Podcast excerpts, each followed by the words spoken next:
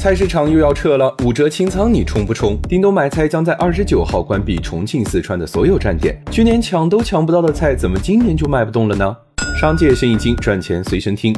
别人都在扩张，为什么叮咚却选择撤退？原因有三点：首先是成本太高，别看就是卖个大白菜，互联网卖菜可是妥妥的重资产，重就重在三个字：前置仓。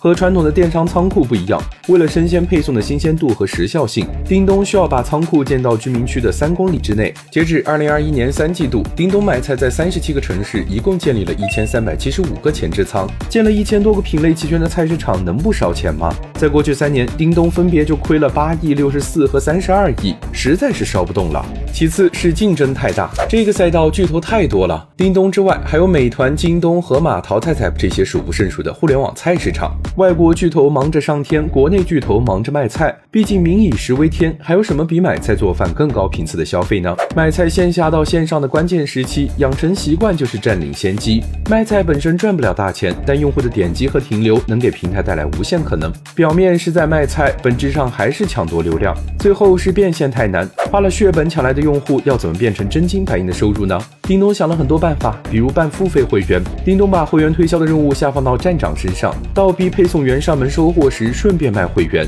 但会员的权益本身并不吸引人，推销只会败好感，反而导致会员订阅的数量逐渐减少。再比如卖预制菜，财报显示，目前以预制菜为主的自有品牌商品占了叮咚整体 GMV 的百分之十九，用户渗透率已经提升到百分之七十以上。可预制菜的研发和生产也是需要成本的，也许这也是叮咚缩减城市版图的原因之一。缩小规模，提高密度。如果全国扩张打不赢，就专注华东提升盈利，说不定还能有一线生机。那么最后问题来了，你平时都在哪里买菜呢？